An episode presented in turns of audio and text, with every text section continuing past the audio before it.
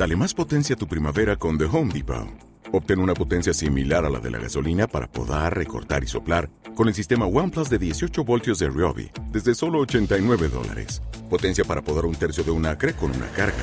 Potencia para recortar el césped que dura hasta dos horas. Y fuerza de soplado de 110 millas por hora. Todo con una batería intercambiable. Llévate el sistema inalámbrico OnePlus de 18 voltios de Ryobi. Solo en The Home Depot. Haces más. Logras más. Este podcast forma parte de Evox Originals. Disfruta de este avance. Un ratito con Irene, el podcast de Irene López Azor.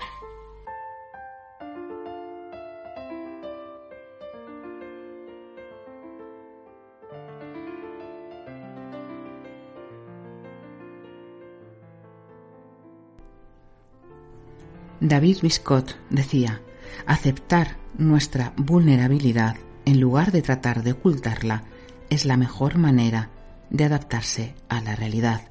Y es que, como bien decíamos en el primer episodio de esta tercera temporada, la aceptación, la aceptación a la realidad, qué importante es. Esta aceptación que nos va a ayudar alcanzar nuestras metas y objetivos.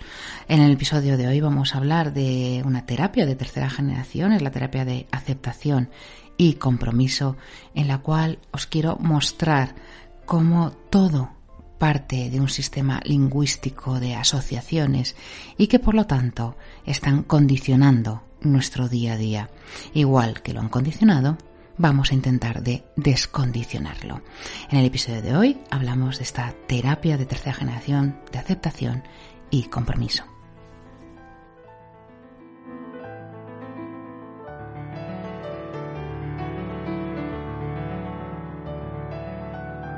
¿Quieres ponerte en contacto con Irene para tener una consulta? Atención online por Skype, FaceTime o WhatsApp. Pide tu cita a través de la web www irenelopezasor.es. Cuando me planteaba hacer este, este podcast, bueno, es verdad que también he de decir que este podcast viene sugerido por un paciente mío que él sabe cómo le quiero, cómo le quiero, que siempre decía, tienes que hacer un podcast de aceptación. Él con su acento sevillano. ¿Aceptación, Irene? Quizás la palabra clave sea la aceptación. Y efectivamente, siempre le he dicho y le sigo diciendo que ahí está la clave, de aceptar muchas cosas que nos pasan. Pero claro, esto no es tan, tan fácil. De hecho, fijaros como toda esta terapia de tercera generación, que es la que os intento mostrar en el episodio de hoy, eh, está basado en la ciencia, porque todo esto del mindfulness, la aceptación, de la conciencia plena, parece que estaba ligado más, bueno, pues a la terapia más alternativa, más a lo energético, más a lo que os digo yo del Hari Hari a la luz de la luna, pero no, eh, desde hace ya, pues casi ya 20, más de 20 años, los investigadores en psicología han intentado enmarcarla dentro de un ámbito científico. ¿Y cómo lo han hecho? Porque es bastante complicado mm, poderos hablar del marco teórico de esta, de esta nueva tipo de terapia de aceptación y compromiso, porque lo que hablan y de lo que intentan basarse sobre todo es en las relaciones que hay entre el lenguaje y nuestros pensamientos. ¿Qué ocurre? que muchas veces, la mayoría de las veces, lo que estamos haciendo es que condicionamos una palabra a un objeto. Por ejemplo, tenemos condicionado que eh, cuando suena el despertador, yo me levanto. Suena el despertador es igual a levantarse de la cama o a decir, madre mía, otro día que empezamos más.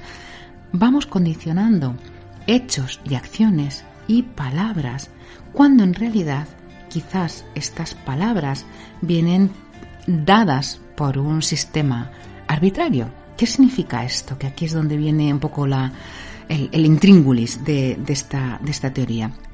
Si nosotros decimos la palabra mesa y evocamos una mesa, es porque en castellano mesa es la M, la E, la S y la A. Pero igual si me voy a otro idioma, eh, no tiene eh, esta forma lingüística. Por lo tanto, va condicionado a lo que queremos que esté establecido. Un poco y dicho en palabras de andar por casa, es que las palabras nos van a evocar siempre unas reacciones internas de lo que es el, el, objeto original. Por ejemplo, si yo vuelvo a decir mesa, automáticamente en nuestro cerebro aparece una mesa. Pero ¿qué pasaría si yo a esa palabra le diera otro significado? Igual que con las palabras, lo podemos aplicar a los sentimientos, a las emociones, y vamos, sin darnos cuenta, condicionando toda una serie de elementos que nos van a dar un orden establecido. Es decir, vamos dando una relación como si fuera mm, la verdad absoluta, cuando realmente están siendo asociadas para que así nos sea mucho más fácil desenvolvernos en este mundo, obviamente, no es casual. Pero si nos fijamos, al final estamos siendo determinados por un contexto social, por un contexto lingüístico, y que esta teoría lo que va a intentarnos decir es que nuestras cogniciones, nuestra forma de pensar, al igual que nuestras actitudes y que nuestras conductas, están sujetas a las mismas leyes de un comportamiento. Es decir, todo aquello que vamos pensando está asociado a un comportamiento.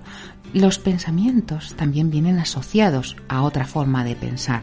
Si yo, por ejemplo, lloro, pienso, claro, estoy llorando porque estoy triste. Mi siguiente pensamiento es, no quiero estar triste. ¿Y por qué no quiero estar triste? Porque entonces estoy llorando. Y así vamos haciendo como una rueda que nos es muy difícil salir.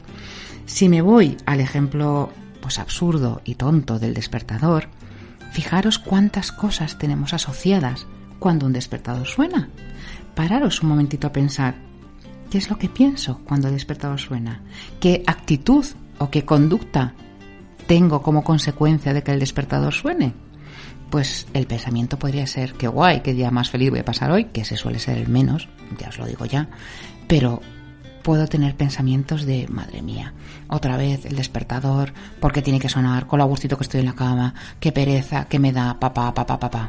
Si yo digo, por ejemplo, qué pereza, o pienso qué pereza me da el día de hoy, ya estoy condicionando de una manera inconsciente a que el día de hoy va a ser un poco castañita.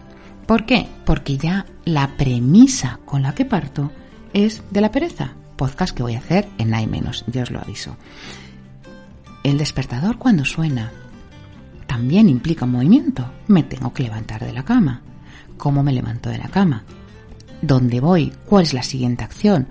Pues me levanto de la cama y, por ejemplo, voy al baño. O me levanto de la cama y lo primero que hago es lavarme la cara. O me levanto y doy un beso a mi marido. ¿Te está gustando lo que escuchas? Este podcast forma parte de Evox Originals y puedes escucharlo completo y gratis desde la aplicación de Evox. Instálala desde tu store y suscríbete a él para no perderte ningún episodio.